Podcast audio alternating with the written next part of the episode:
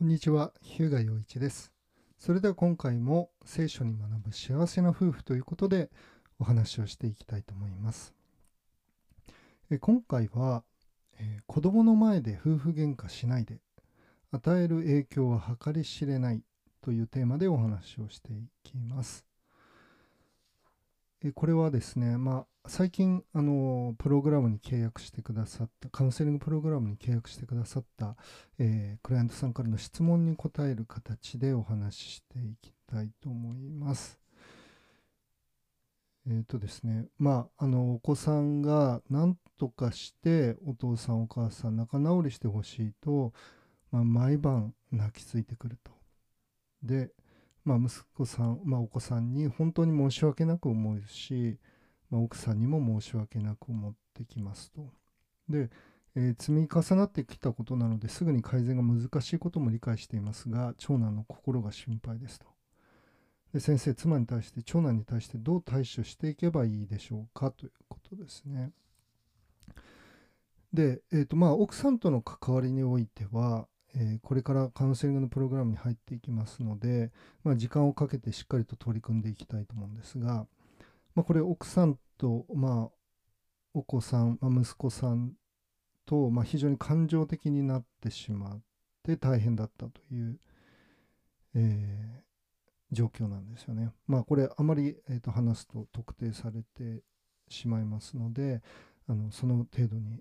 とどめておきたいと思うんですがで、えーまあ、とにかく子供の前ではしないっていうことなんですよね。で、まあ、そういう意味であの奥さんと、え2人だけのところで話すということですね。えーまあ、3つの点で今回もお話をしますけれど、え1点目が両親の不仲は子供にダメージ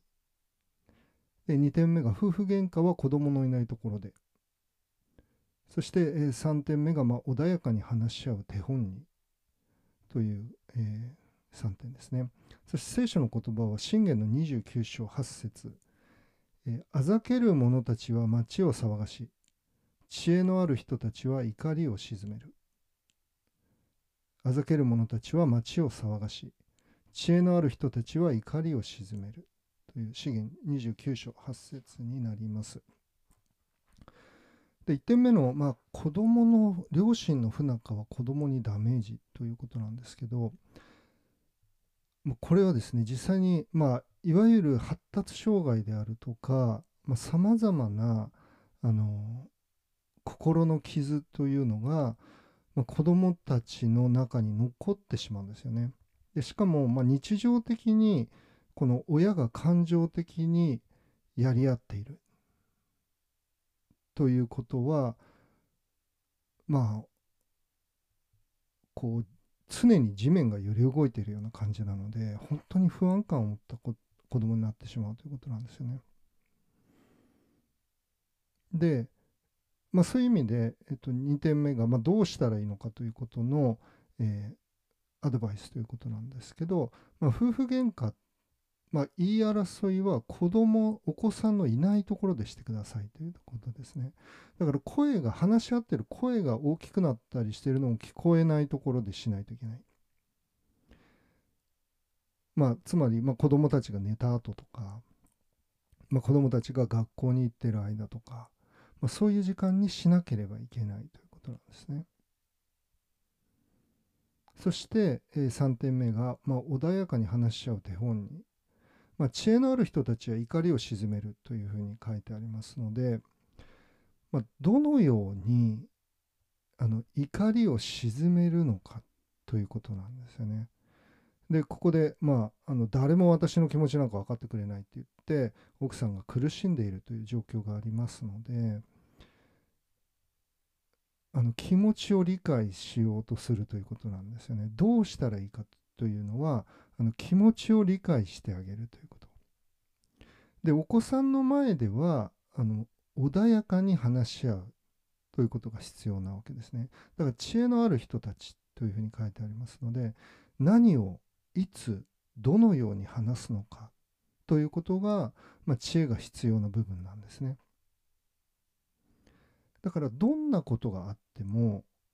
あの絶対に一つできることは、まあ、こちらは感情的にならないということなんですよね。どんな相手がどんなことを言おうがあの一旦収めるということですね。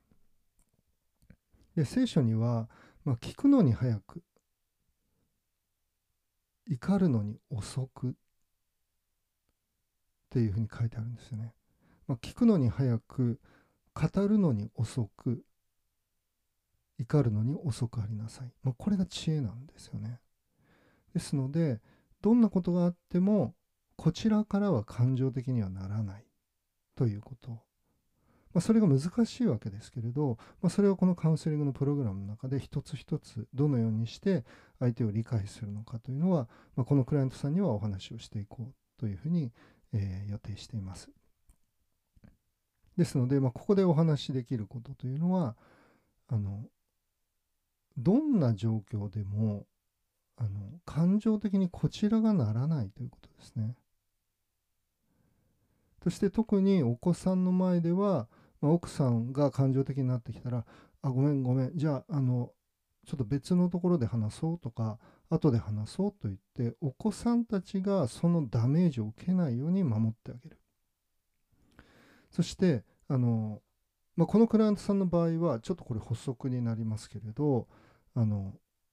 なんとか仲直りしてと毎晩泣きついてきているということなので、まあ、冷静にあのパパがあのママをね苦しめちゃってるから今パパもあのママをどうやったらね愛せるかママをどうやったら大切にできるかっていうのを教えてもらってるところだからパパもあの一生懸命やってるからねって言ってあのそれを、えー、伝えてあげる。息子さんには伝えてあげるというのがいいと思いますね。少しでもそのダメージを、まあ、和らげてあげる。そしてまああのその息子さんは、まあ、奥さんよりもあなたの方に、まあ、懐いているというかあの信頼している部分があるので、まあ、そのそういった意味で息子さんを励ますことができるのは、まあ、あなたこの男性クライアントさんですので、まあ、その点もあの覚えてあの慰めてあげる、まあ、そのことをしていただければいいかなと思います。はい。ということで今回は子供の前で夫婦喧嘩しないで与える影響は計り知れないということでお話をしました。この番組の概要欄に私のウェブサイトや無料の動画講座のご案内もありますので、聖書から夫婦関係を修復するヒントや、まあ、離婚を回避する知恵を学びたい方は、えー、ご覧いただければと思います。それでは今日はここまでにしたいと思います。ありがとうございました。